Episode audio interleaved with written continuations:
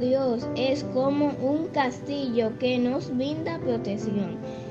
Dios siempre nos ayuda cuando estamos en problemas, aunque tiemble la tierra y se hundan las montañas hasta el fondo del mar, aunque se levanten grandes olas y sacudan los cerros con violencia. No tendremos miedo.